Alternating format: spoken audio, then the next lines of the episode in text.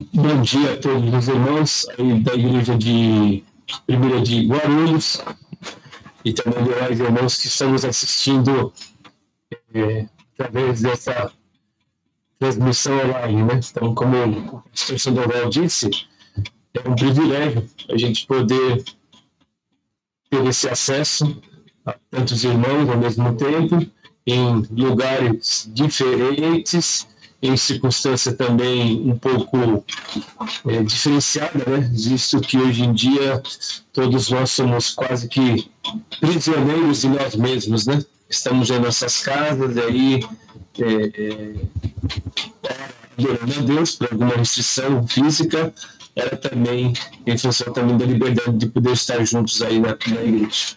Então, eu quero agradecer ao pastor Sandoval por ter me convidado para falar sobre esse tema que nós julgamos que é tão importante, que é a educação cristã.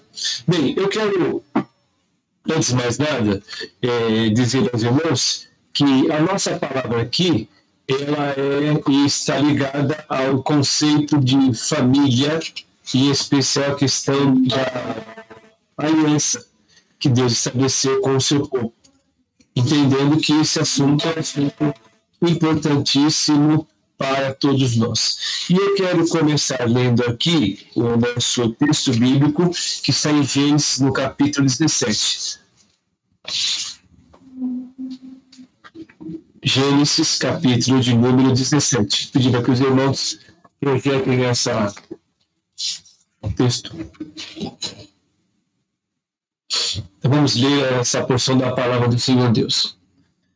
Quando atingiu Abraão a idade de 99 anos, apareceu-lhe o Senhor e disse-lhe: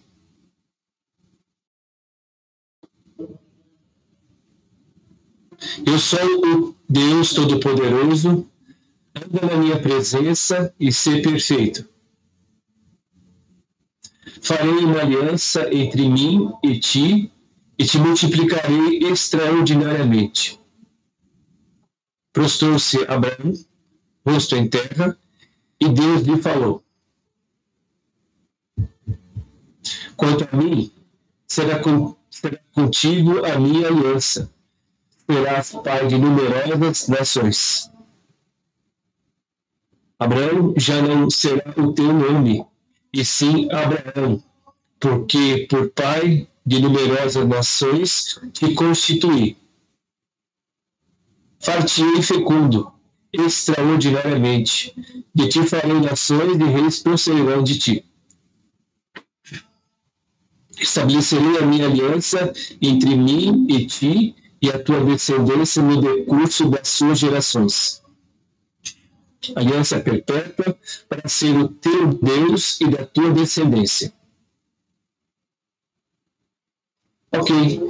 Então, nós lemos aqui o texto de Gênesis, no capítulo de número 17, verso de número 1 até verso de número é, 7. Quando nós estamos nos propondo a falar sobre esse assunto que é a educação cristã, eu gostaria que projetasse a primeira tela do slide, por favor.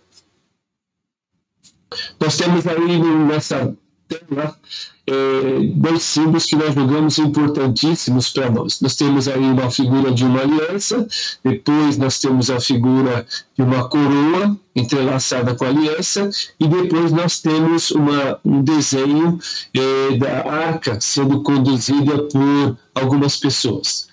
Na verdade, nós temos que entender que quando você estuda a palavra de Deus, você vai perceber que, notadamente, o termo aliança ele ocorre constantemente, de Gênesis, ou do livro de Gênesis, até o texto de Apocalipse, é, essa expressão ela vai ocorrer de uma maneira continuada, ou seja, há uma unidade de ensino quanto à questão da aliança. E essa aliança, na verdade, nós entendemos como sendo o pacto que Deus fez com o homem, essa aliança, na verdade, ela aponta para a ação de Deus em relação ao homem. Não é o homem que faz aliança com Deus, mas é Deus quem toma a iniciativa de fazer essa aliança. E é importante entendermos que cabe a nós o que? Respondemos positivamente à aliança que Deus propôs. De que forma? Sendo obedientes e procurando viver ao longo da nossa vida de acordo com os seus propósitos, de acordo com a sua vontade, segundo aquilo que Ele quer para nós. Agora, uma coisa também que nós temos que avaliar é que essa aliança, por favor, na segunda tela, ela é feita com personagens da história, na segunda tela. Aí eu coloquei, por exemplo, a família da aliança e eu coloquei a minha família, porque eu entendo que ela também está incluída nessa aliança. Então tem eu, a minha esposa, Tânia, conhecido de todos vocês, o Henrique, o Felipe, a Ana Flávia, e é o acordo que Deus fez conosco. Na verdade, foi o Senhor que nos chamou e nos deu o privilégio de poder servir. E o que eu quero colocar aqui é que, em lugar desta foto, pode ser a sua foto, da, da sua família. Então, Deus estabeleceu aliança com a família, desde dos primeiros pais, Adão, Eva, e a sua descendência, e ao longo da história, Deus foi mantendo esta família, incluindo outros, chamando outros em diferentes lugares, em diferentes ambientes, e assim sendo a sua vontade é, feita nesse tempo. Quando eu quero colocar aqui nesta manhã sobre a aliança, eu quero trabalhar sobre a seguinte ideia, que é o aspecto prático do ensino da aliança da graça. Ou seja, existem outros elementos que nós poderíamos trabalhar aqui, como por exemplo a fraternidade cristã, como sendo decorrente de uma boa compreensão do que é a aliança da graça.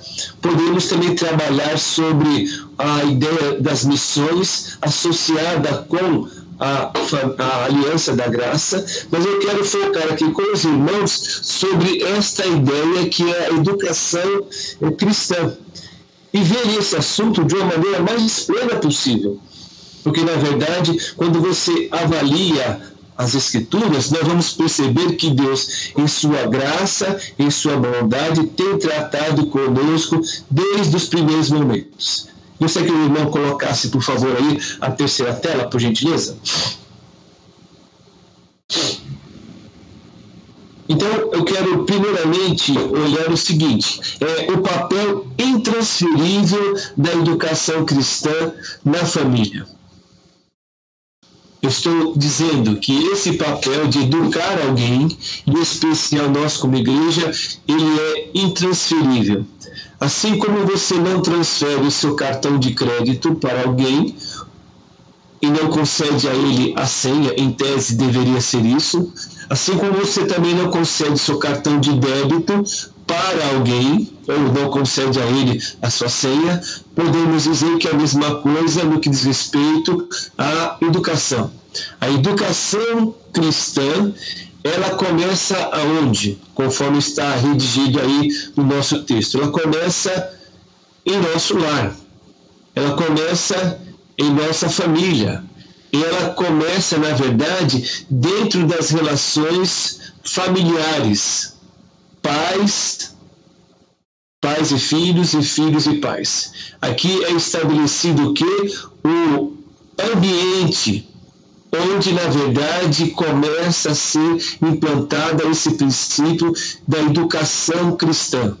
Começa nesta relação dos pais, posteriormente pais e filhos, e posteriormente filhos e pais. Há uma, deve haver uma integração. Na verdade, a família é a primeira escola onde nós aprendemos inúmeras coisas. Nós não apenas herdamos dos nossos pais aparência física. Nós não, não, apare, não herdamos dos nossos pais apenas eh, os nossos gestos, os nossos hábitos alimentares. Na verdade, nós herdamos da primeira escola, formada pelos nossos pais, aquilo que nós julgamos que é principal, que é o processo educacional. Esse processo pode começar no ventre, quando um pai e uma mãe começam a dialogar com seu filho e ali ele tem reações. Hoje mesmo estava conversando com um amigo, pastor, e a mulher dele, a esposa dele, está grávida. Já tem quatro ou cinco meses. E aí, segundo o que ele colocou, já de ouvir as vozes da mãe ou do pai, a criança começa a ter algum movimento. O que eu quero colocar é que o processo educacional começa ali, com uma relação afetiva, e essa relação ela vai sendo é, externada, ela vai sendo desenvolvida com o passar do tempo. E daí então o que nós temos que avaliar, conforme também a nossa. É, nosso slide, é que o ensino bíblico da Aliança da Graça é, é de fundamental importância para o vigor das partes envolvidas, pai, pais, filhos. Então, se você, na verdade, não alimentar esse, essa relação, isso pode ter algumas dificuldades.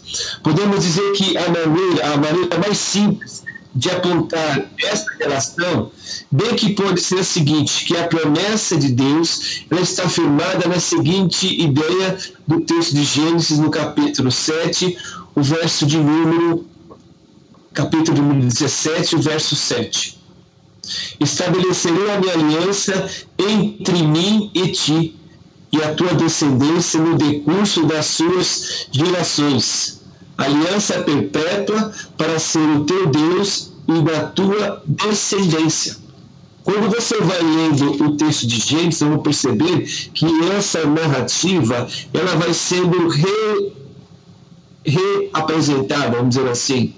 Gênesis capítulo 12, Gênesis capítulo de número 15, Gênesis capítulo de número 17, Gênesis capítulo de número eh, 25, capítulo 27, capítulo 37. A expressão gerações, ela se repete constantemente.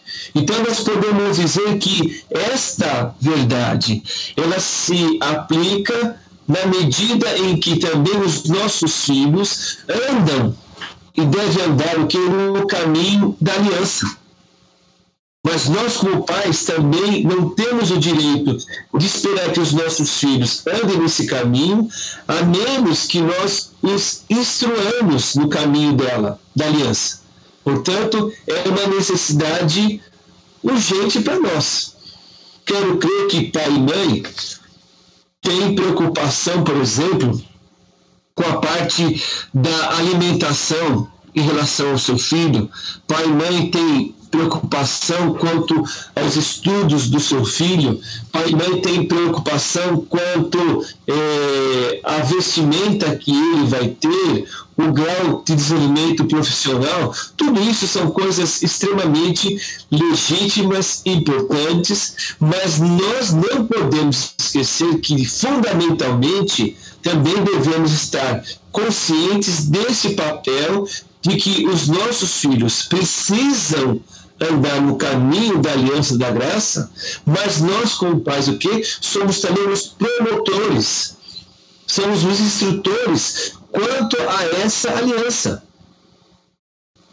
É minimamente isso que nós temos que considerar na nossa vida.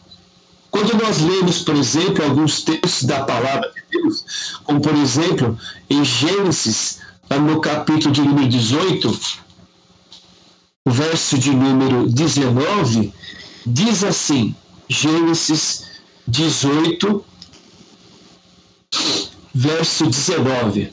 Porque eu o escolhi para que ordene a seus filhos e a sua casa depois dele.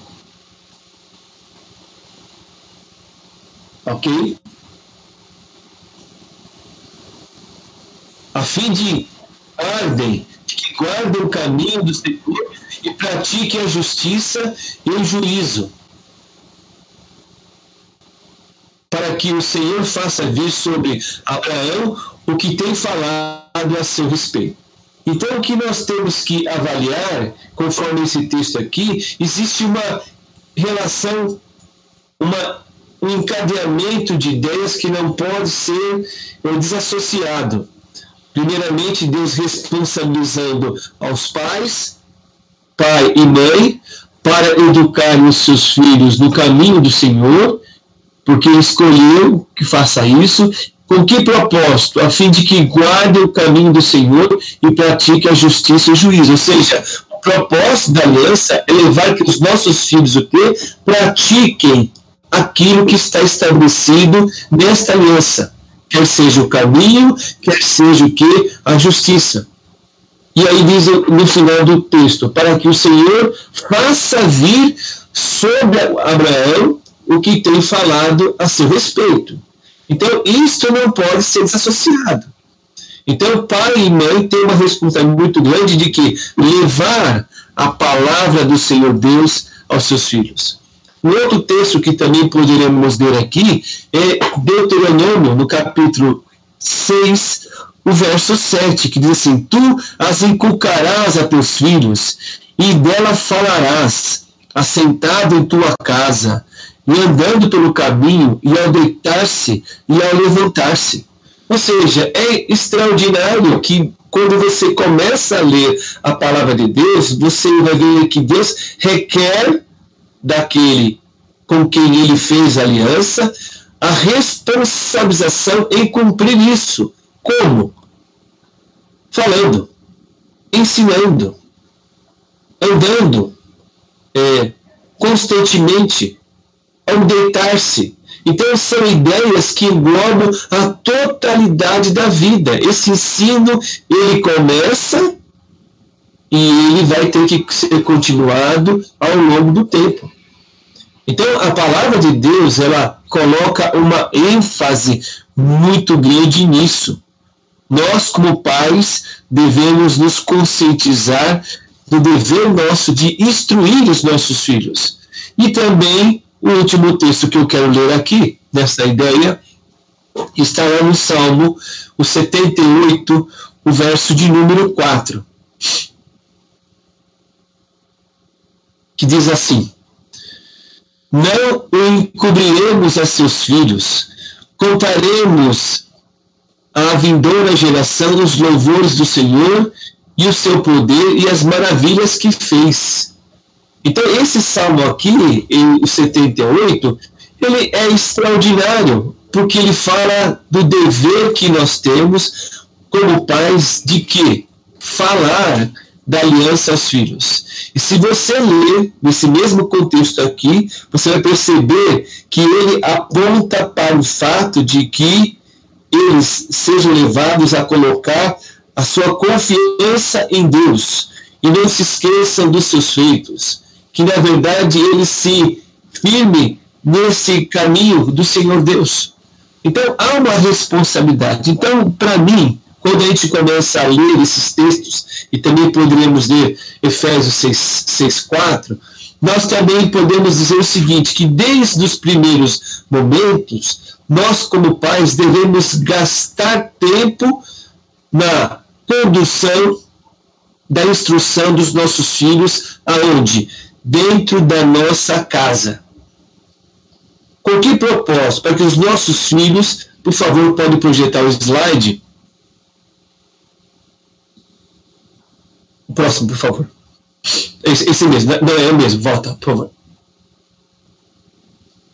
Para que os nossos filhos andem e tenham prazer nesse caminho da aliança nós devemos orar frequentemente por eles, suplicando sobre a base da promessa da aliança. E eu quero só fazer aqui um parêntese que recentemente eu tenho, tenho acessado no YouTube e tenho alguns irmãos que colocam nesse YouTube coisas boas, logicamente, e lá tem uma família que mora numa região de uma fazenda nos Estados Unidos e eles parecem mesmo que são menonitas, e eles então cantam. E aí tem um momento lá em que uma, a mãe está cantando um cântico no, e tendo ao colo o seu filho. Ela canta com seu filho pequeno, com um ano e meio ou dois anos de idade, e ele está no colo. Ela tem uma Bíblia adaptada com desenhos para que o filho comece o que a ter prazer na lei do Senhor Deus. Então, o que estou querendo colocar neste exemplo aqui é o fato de que nós devemos estar desde o primeiro momento que preparando, adubando a terra, para que a semente caindo nela frutifique segundo a graça de Deus. Então, eu não posso transferir essa responsabilidade para outras pessoas.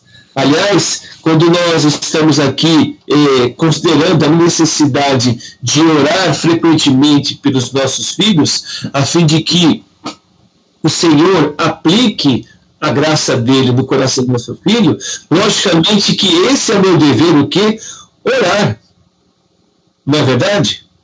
Entender que não é a minha fé que vai salvar o meu filho, mas eu, em resposta aquilo que Deus em sua graça trabalhou em mim, eu vou cultivar a boa semente no coração do meu filho, da minha filha, daqueles que estão dentro da minha casa.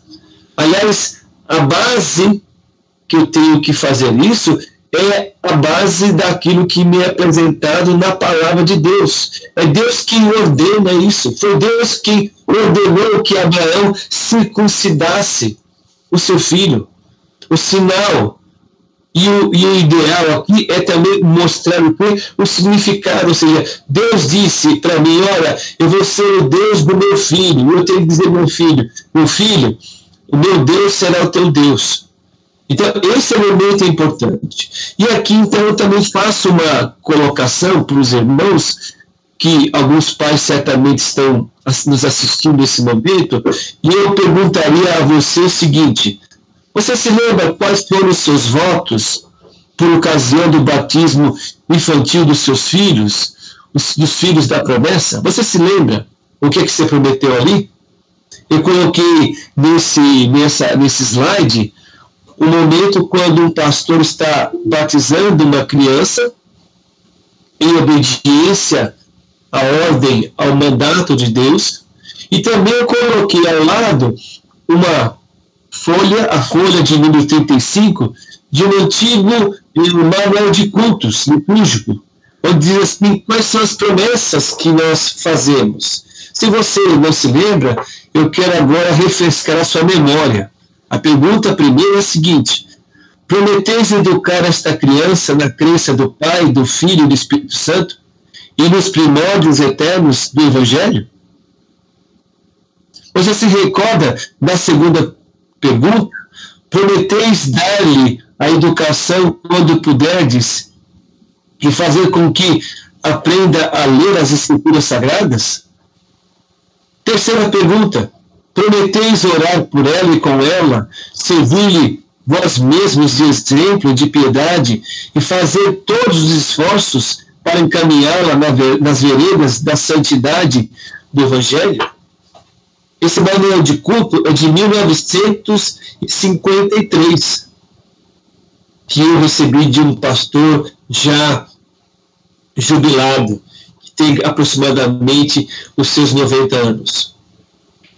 Então nós temos que nos recordar que nestas perguntas nós estamos dizendo que, olha, eu vou me empenhar ao máximo para educar o meu filho, a minha filha, no caminho do Senhor. E eu vou ser o quê? Exemplo para ele.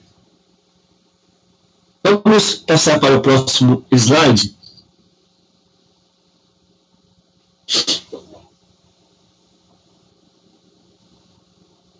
Devemos fazer o máximo para sermos cooperadores de Deus na gloriosa tarefa de erigir na alma da criança aquela estrutura de fé, esperança e amor cujas fundações foram lançadas na eternidade e cujos pináculos alcançam até os céus. Considerar essas crianças como filhos de Deus, nós devemos falar-lhes ainda cedo sobre o Salvador e o seu amor.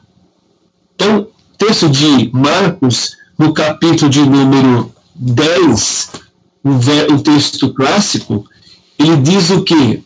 Evangelho de Marcos, no capítulo de número 10, o verso 14.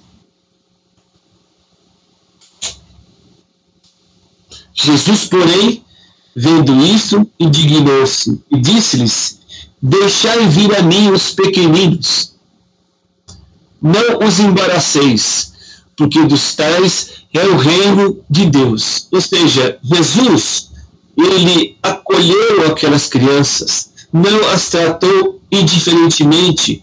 Elas são suas ovelhas, elas precisam receber a boa educação cristã, ela precisa se aperceber das verdades eternas, como a questão da fé, a questão da esperança, a questão do amor.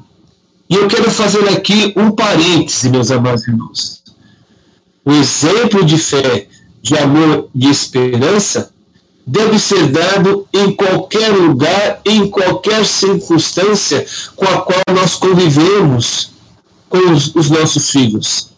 Quer no carro, quer na hora de tomar café, ou quando juntos estamos na sala, ou quando estamos fazendo qualquer outra eh, atividade. Às vezes nós percebemos que alguns filhos eh, têm tido dificuldades quanto às referências dos próprios pais. Uma das coisas que eu e a Tânia combinamos quando nós nos casamos é que as dificuldades, os problemas que nós experimentaríamos ao longo da nossa vida, como cristãos, primeiramente, e depois, em decorrência a isso, a obra que nós nos envolvemos, no chamado de Deus, pastorear uma igreja, nós seríamos criteriosos, cautelosos, para que eles então tivessem exemplo de fé, de esperança e alegria. Por quê? Porque era na casa de Deus é que eles teriam que se estruturar também nesses princípios. Então nós sempre evitamos comentar coisas desagradáveis, é, palavras não bem faladas, é, relações não bem é, trabalhadas entre nós e os irmãos, ou vice-versa. Por que razão? Porque entendendo que no devido tempo, estas coisas, quando eles tivessem maturidade, eles haveriam de compreender e vivenciar. E eu me lembro que certa vez, né, e até estávamos conversando sobre algo, e de repente os meninos disseram, ah, eu sei do que você está falando. Então nós ficamos quietos. Então, o que eu estou tentando mostrar aqui é que desde cedo os nossos filhos precisam ser criados numa estrutura de fé de esperança e amor, para que, de uma maneira particular, tenham prazer em servir ao Senhor Deus. Nós devemos observar, amados irmãos, diligentemente os seus caminhos. Devemos nos esforçar para obter e conservar sua confiança e ajudá-los desde a meninice a lutar contra os seus pecados que são próprios daquele momento. Ou seja, nós temos que entender que esse papel de educação cristã começa no lar. É minha responsabilidade, é da minha esposa, Tânia, educar os nossos filhos nesse caminho do Senhor, como o Felipe, a Ana Flávia e o Henrique. Então, o que eu quero, nesse primeiro momento, fechar esse tópico, é justamente trabalhar isso para cada um de nós. Você tem transferido isso? Eu sei que, por exemplo, muitas são as ocupações que os pais têm hoje. E eu não estou aqui falando de tempo, quantidade de tempo. O que estou aqui tentando mostrar para os irmãos é qualidade na administração do tempo. Ou seja, você tem que ser dedicado nisso. Talvez você diga, bem, mas eu trabalho fora. Talvez você diga, olha, eu estou estudando ainda. Olha, ainda tenho uma ocupação profissional liberal onde o meu tempo não é organizado. Tudo isso é verdade. Tudo isso são fatos com os quais nós convivemos. Mas o ponto que nós temos que considerar é que temos que na qualidade do nosso tempo, dedicar atenção quanto à formação dos nossos filhos, desses valores que nós mencionamos. A fé, a esperança, o amor, fundados na palavra de Deus. Pai, homem, você tem feito isso?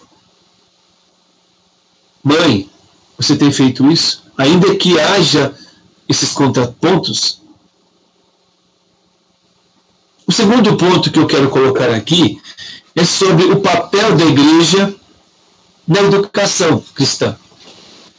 Esse é um segundo ponto que nós queremos trabalhar. Eu peço que o irmão coloque para nós aí na tela. É um pouquinho meia é, com, com tanta centralidade. Mas a pergunta é a seguinte: a pergunta que não quer calar. É suficiente educação cristã somente em casa? O contexto que nós temos? Eu quero responder isso dentro, primeiramente, da estrutura judaica. Dentro da estrutura judaica, a educação, de fato, efetivamente, ela começava onde? No, na, no lar, na família. Mas você vai vendo que, na medida em que o povo de Israel ele desenvolve, na medida que o povo de Israel enfrenta novas adversidades, e ele chega ao ponto de ficar no exílio durante o tempo, eles criam a sinagoga. E lá na sinagoga, vamos dizer assim, havia também um papel de suporte em relação à educação familiar. Podemos também dizer que, nesse sentido, é o que nós temos hoje em relação à igreja. A igreja é um instrumento de suporte e de continuidade àqueles valores que o filho recebeu em casa, o que a filha tem recebido em casa. Na verdade, a igreja não vai substituir e nem vai ocupar o papel do pai e da mãe. Mas ela vai ser esse suporte real que ela precisa.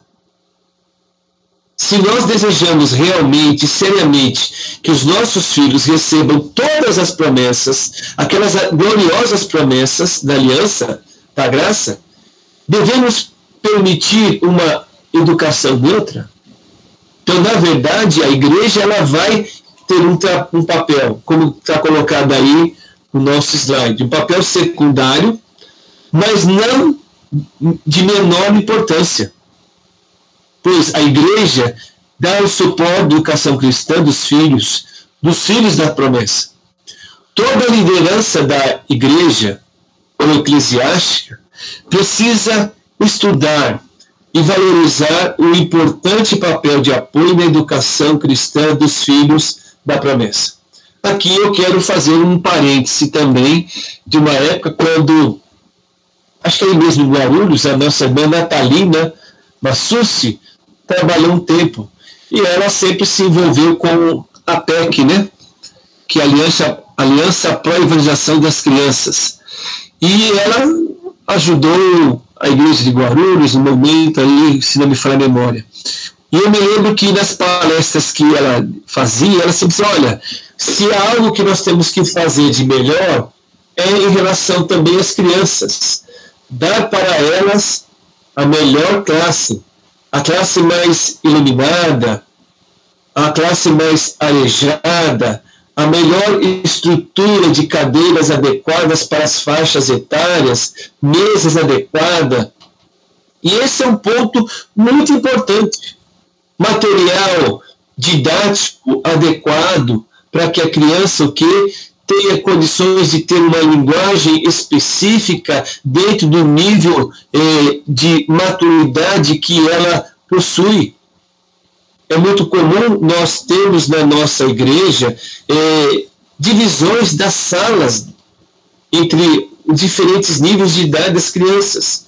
Então a, a liderança precisa investir nisso, dando o melhor material disponível treinando os nossos professores da escola dominical para que eles o quê? sirvam como suporte. Eles não serão os pais das crianças. Eles não vão assumir essa responsabilidade, porque na verdade os pais convivem com as crianças, vamos dizer assim, 95% do tempo numa semana. E a, e a criança fica no máximo 5% do seu tempo, ou na escola dominical ou no culto à noite. Então, mas mesmo assim nós temos que dar o quê? O melhor treinamento possível aos nossos filhos através do que desta adequação. Então a igreja precisa investir nisso. O apoio, como é colocado no slide aí, é, da criança, da igreja, melhor dizendo, não substitui a educação que começa na família da aliança, mas ela precisa promover valores espirituais do reino de Deus, do reino dos céus, nos corações dos filhos. Então há uma participação na consolidação o que daquilo que é ensinado lá na casa. Os pais, eles deveriam também de uma maneira particular acompanhar naturalmente aquilo que é aprendido na escola dominical ou na igreja.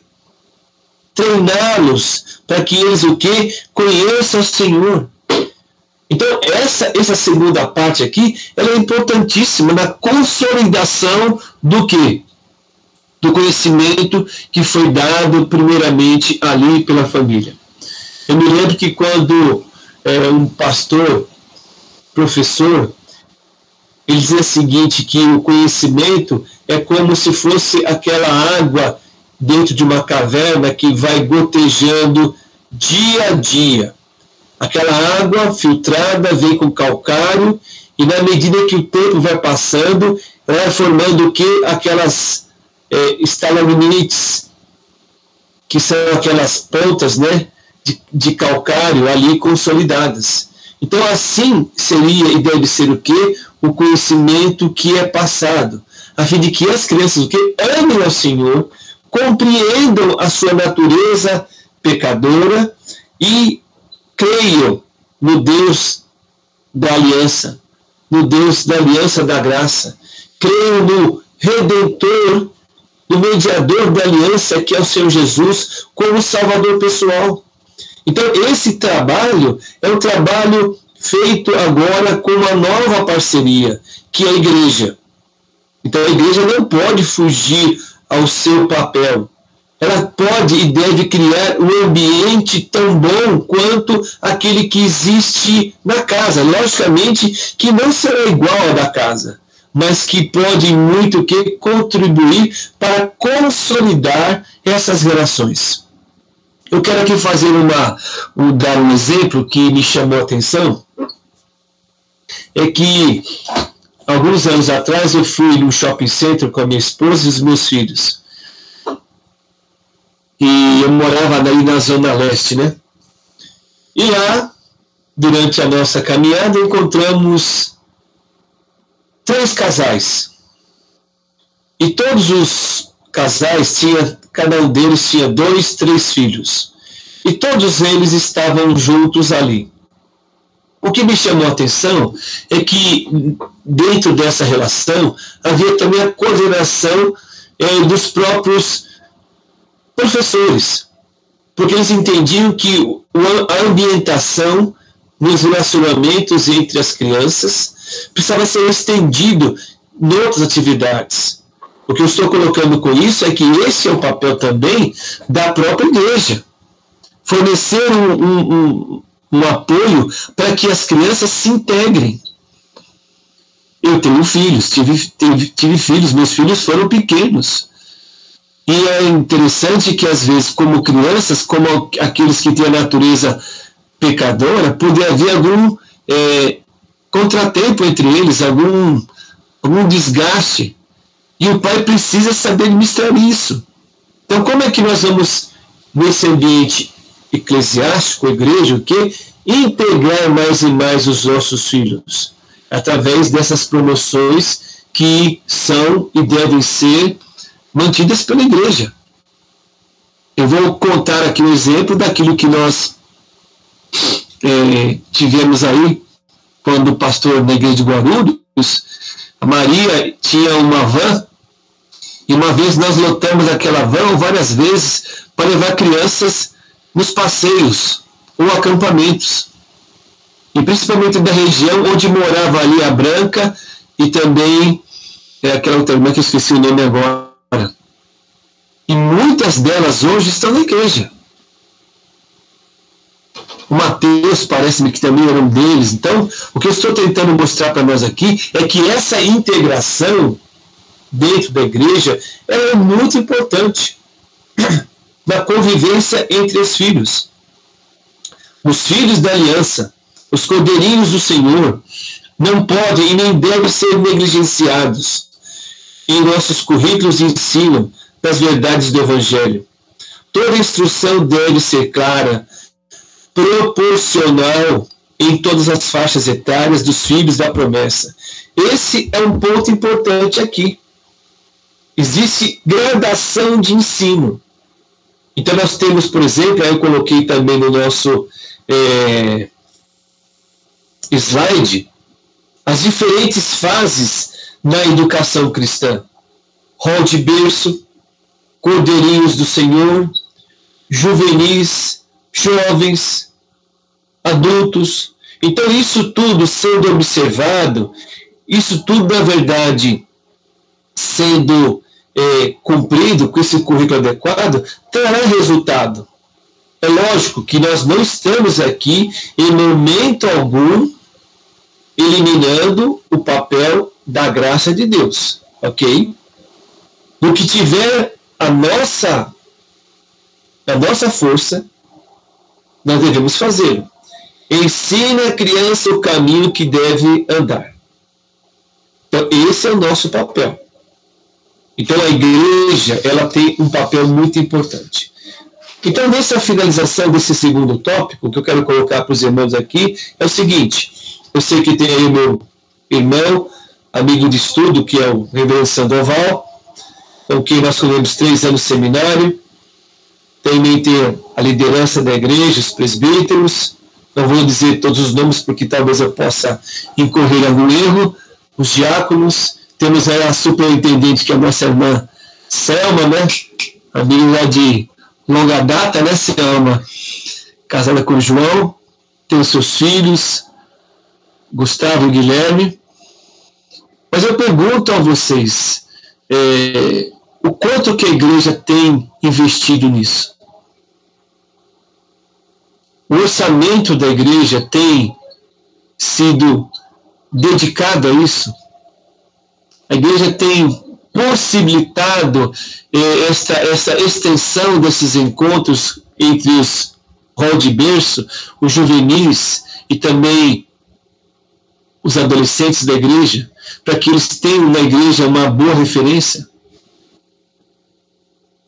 Então, essa deve ser também a tona e a preocupação da igreja, no meu segundo tópico.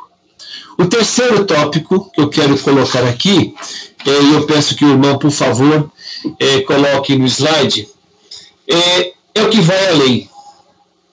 E talvez aí nós vamos ter algumas, alguns, não novidades, mas uma situação um pouco mais é,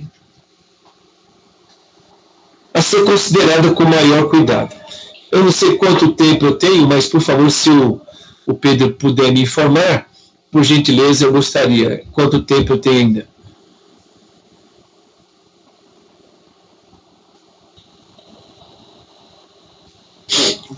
Ainda tem, na verdade, a escola dominical é até 10 e meia, pastor, que o senhor tem para aula do senhor. Ah, tá bom. Então, então eu posso gastar aí uma, uma, uma meia horinha. um tempo maior. É. Bem, então eu estou dizendo sobre é, implicações práticas da doutrina ou do ensino da aliança da graça. Ok? Então eu disse o quê? Eu disse que a família tem o papel primário de educar o filho. E eu disse aos irmãos que esse papel ele é o que? É, intransferível. Esse foi o meu primeiro tópico.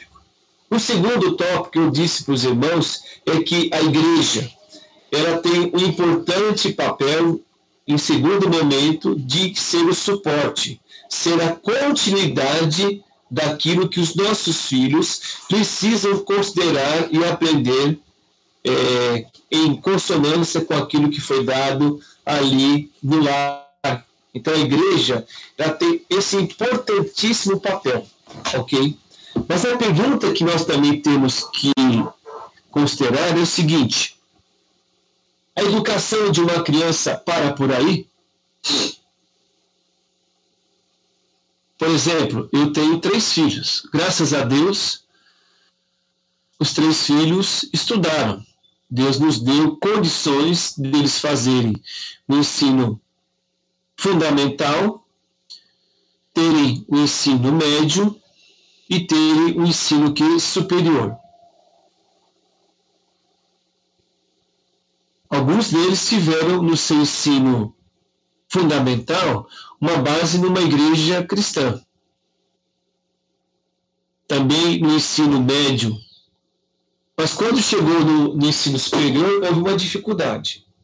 Então, o meu foco aqui nesse terceiro tópico é o importante papel da consolidação da educação cristã nos diferentes níveis educacionais, que são eles o fundamental, o médio e o superior. É, só vou dizer o seguinte: se eu tiver que pegar um livro aqui para mostrar para os irmãos, por favor, não se escandalizem, porque é, eu vou mostrar um livro aqui que eu achei muito interessante. Eu vou é, só dar uma olhadinha onde ele está e daqui a pouquinho eu vou pegá-lo para nossa uma ilustração que eu julgo é, de grande valia para nós nesta manhã. É, quando você vê isso, essa questão do, do ensino, eu vou pegar aqui o livro, peraí.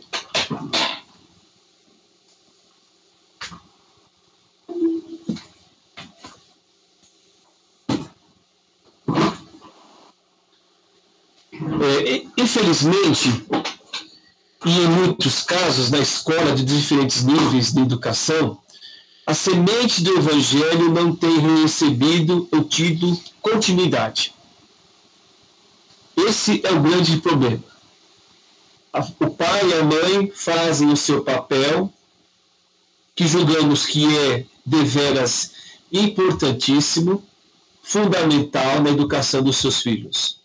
Ali ele lê a palavra, ele lê, ali ele ora com o seu filho, ele dialoga com o seu filho, ensina o que está posto nas Escrituras. Isso é continuado na igreja. Mas quando você chega, por exemplo, nesses outros níveis de educação, né, há uma dicotomia, há uma separação. Então, eu estou colocando aqui, argumentando que, lamentavelmente, muitas vezes, a educação cristã nos diferentes níveis. Não são o filho no, no ensino fundamental, que hoje é, não são é, valorizados, não são expostos pela, pela instituição de ensino. Quando ele vai para o chamado ensino médio, pior ainda. Primeiro, segundo e terceiro ano, ou quarto ano, quando o curso é profissionalizante, ele não recebe uma base cristã, ou ele não é continuado aqueles ensinos que ele recebeu lá na sua casa ou na igreja. E quando ele chega numa instituição de nível superior, aí, desculpa da expressão, aí a casa cai. Por que razão? Porque, na verdade, poucos são aqueles que, na verdade, têm o privilégio de estudarem ou fazerem os seus ensinos comuns, fundamental, médio e superior, numa instituição onde Cristo é glorificado, onde Cristo, na verdade, deveria ser honrado. A minha pergunta que eu quero colocar aqui é por que existe essa separação? Assim, aquilo que estamos tentando construir por meio de uma educação cristã, lamentavelmente, às vezes pode ser trabalhado contra nessas outras estruturas, como ensino fundamental, médio ou superior. Por isso, muitos pais, às vezes, em meio a essa circunstância com a qual nós convivemos, hoje, também no passado, estão desejosos por levar os seus filhos ou a colocar os seus filhos aonde? Em escolas onde Cristo é glorificado. Agora, a pergunta que eu quero ainda considerar é o seguinte: por que existe essa descontinuidade? Ela é por acaso? Ou ela é uma omissão dentro da história do nosso país? Por que, que no nosso país essa vertente do ensino continu, continuado dos valores cristãos, dos princípios da palavra de Deus, quer no nível fundamental, quer no nível secundário, quer no nível superior, não são tão factíveis no nosso, na nossa vida, no nosso dia a dia. Eu quero trabalhar com os irmãos aqui e com todo respeito à nossa formação, eu quero dizer que existe uma lacuna. Existe uma necessidade premente de escolas cristãs, com currículos que sejam academicamente profissionalizantes, mas que não rejeitem os princípios construídos ao longo da formação dos filhos da aliança das crianças, dos juvenis, dos adolescentes e etc. Tendo nós, profissionais educadores, conscientes dos valores do reino de Deus. Essa é uma questão que eu acho que é de grande desafio para nós hoje como igreja. Eu entendo que nós temos uma lacuna mas nós precisaríamos o que? É, ampliar a possibilidade de termos essa extensão. E eu vou argumentar aqui a partir daquilo que nós temos na história da nossa igreja, da história da nossa, da nossa, dos nossos pais como reformadores. A liderança da igreja local e eu quero aqui fazer uma colocação, já fez um levantamento de quantos profissionais na área da educação ela tem no seu rol de membros. Eu sei, por exemplo, que a nossa irmã Selma é professora. Né? Eu só não me lembro agora de qual é a disciplina. Agora deu um branco aqui. Mas quando você começa a peneirar, quando você começa a fazer um, um levantamento desse nível de pessoas que nós temos na igreja, nós perceberemos que nós temos eh, profissionais em todas as áreas. Por que isso? Porque, na verdade, eles tiveram uma formação. Aí, pronto, me respondendo aqui pelo WhatsApp. Olha que vantagem, né? Você pergunta, não dá para responder pela tela, mas você tendo acesso aqui para. Olha, é matemática. Né? Deu aula no Conselheiro Crispiniano, né? se não me falar a memória. Ela é apenas uma. A Maria de Brito, ela deu aula de, até onde eu me lembro, de educação artística na escola e tantos outros profissionais que temos aí na escola, na igreja, na primeira de Guarulhos, coordenadores, diretores de escola pública. Por que nós não juntarmos as forças e pensarmos nisso? Isso não é um desvio da igreja, na minha percepção. Por que, que eu digo isso? Porque aí então eu vou fundamentar na história da igreja da reforma do século XVI. Eu quero aqui trazer à, memória alguns elementos. Quando você fala, por exemplo, sobre o movimento da reforma do século XVI, nós temos ali, nesse movimento protestante, na verdade é história do protestantismo, né, no século XVI, você tem dois grupos principais, ou melhor dizendo, três grupos principais, que é o chamado grupo luterano, o reformado e o anabatista. Vou focar nesses dois primeiros. O luterano se identifica com Lutero, logicamente, e com a Alemanha. Quando você vai falar sobre a igreja chamada reformada, entenda igual à Suíça. Cidades como Basileia, Berna, Zurique e Genebra.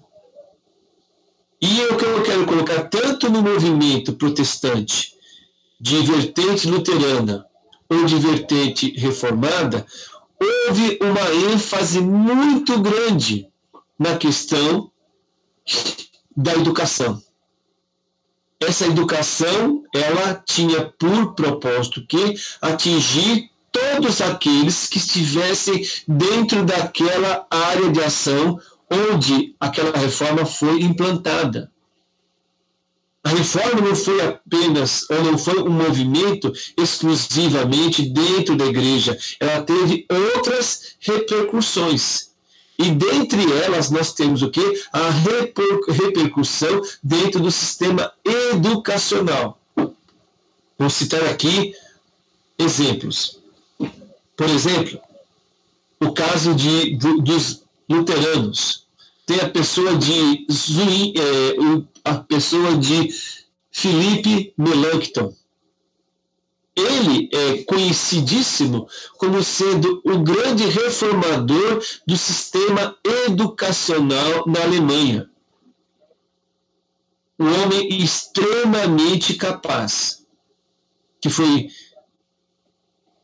inteligente, que aplicou aquela ideia de que cada centímetro, cada metro quadrado para a glória de Deus, para Cristo, cativo para Cristo. Então, o conhecimento é, tinha que ser estendido, a educação tinha que ser estendida aonde? Na escola. Lutero, por exemplo, escreveu dois catecismos. Eles eram lidos, eles eram estudados na hora do almoço, na casa da, dos alemães, mas havia uma continuidade do ensinamento bíblico aonde? Nas escolas de origem luterana. Quando você vai agora para as igrejas de origem reformada na Suíça, você vê em especial, por exemplo, Calvino. Calvino trouxe o conceito de tal maneira de que tudo é para a glória de Deus, que ele reformou todo o sistema educacional dentro da cidade aonde ele era pastor juntamente com o consistório, que na verdade tinha a capacidade eh, de abranger todos os cidadãos daquela cidade. Então as escolas elas foram reestruturadas contratados professores adequados para lecionar aquilo que nós chamamos do é, currículo daquela época, que é o chamado triúvio e quadrívio, que eram as ciências exatas e as ciências humanas. E as crianças iam para as escolas públicas, patrocinadas pelos cristãos de Genebra, e então eles eram preparados, recebiam bolsa de estudo e chegavam até onde? Até no nível superior na Academia de Genebra, que tanto nós falamos. Então, o que eu quero colocar aqui com esses dois exemplos, historicamente falando, é que essa era a percepção. Ou seja, aquilo que foi dado na família, na igreja tinha que ser consolidada onde? Na escola pública. Nos diferentes níveis que hoje nós chamamos fundamental, médio e superior. Essa é a nossa herança. Quando você, por exemplo, vai para a América do Norte, quando ali se estabelecem os chamados pais da igreja, desculpa, os pais peregrinos, melhor dizendo, que foram é, fugiram das guerras religiosas na Europa no século XVII, 1620 e etc, etc, etc, eles, por exemplo, tinham tripé: igreja, família e escola. É comum isso, as escolas estarem, o prédio de educação estava ao lado da igreja. E é interessante que isso não era mais apenas uma visão dos chamados grupos luteranos ou é, reformados. Você vê igrejas metodistas, congregacionais. Aliás, muito das mais famosas universidades americanas hoje, elas têm a sua origem aonde? No Evangelho partir daquele princípio de que aquela educação que havia sido recebida lá na casa, lá na família, com o pai, com a mãe, e depois foi estendida para o suporte da igreja, tinha que ser o quê? Desenvolvida academicamente, aonde? Na escola, nesses níveis que nós estamos falando. Nível fundamental, nível médio e superior muitas dessas universidades é, hoje são de ponta.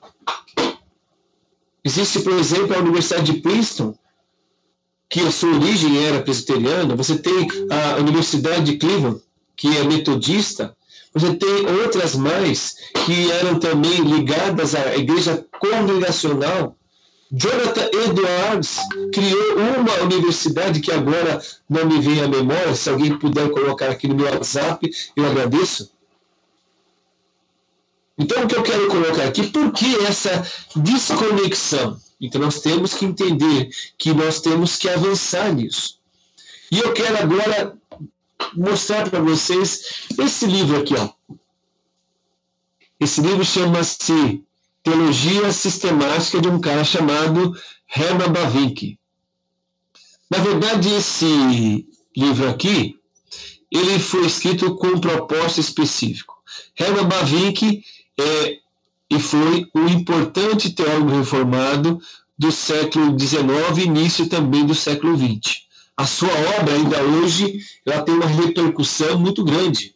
Aqui, esse texto aqui tem 600 páginas. Mas a obra dele, chamada Dogmática Reformada, tem quase que 2.500 folhas. É muito maior. Né? Só que quando ele escreveu esse livro aqui, sabe qual é o propósito dele? Era fornecer para os jovens que estudavam na escola um manual de estudo. Então, é uma linguagem simples para jovens.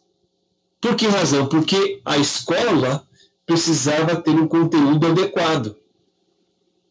Não foi escrito para a igreja nesse sentido, dedicado exclusivamente para um seminário de formação de Não, na verdade, foi com o propósito de dar alimento sólido aos jovens.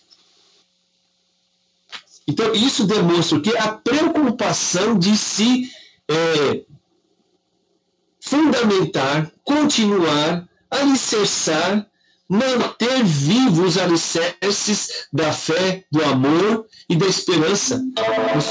Vamos ver, acho que vem aqui a resposta, vamos ver aqui. Opa! Acho que é, você tem aqui é, as 12 melhores universidades do mundo, segundo aqui o Pedro. Harvard, MIT, Cambridge, aí tem Oxford, Stanford, Princeton, Chicago, Yale, Columbia, Berkeley e Imperial College. Todas elas, segundo o que está colocado aqui, têm as suas raízes é, cristãs. Se elas se perderam, é outra história. Foi um descuido da igreja perder essas universidades para o pensamento secular. Mas a sua raiz era o quê? Cristã. Aliás, Pedro, se você puder pesquisar aí a ligação de Jonathan Edwards com uma dessas universidades, você pode me responder daqui a pouquinho. Então, amado irmão, o que nós temos que considerar, e eu peço aí também para o Pedro colocar no nosso slide, o último, diz assim: Ademais, o filho da aliança tem um chamado glorioso. Ele foi separado do mundo a fim de se tornar uma bênção para o mundo.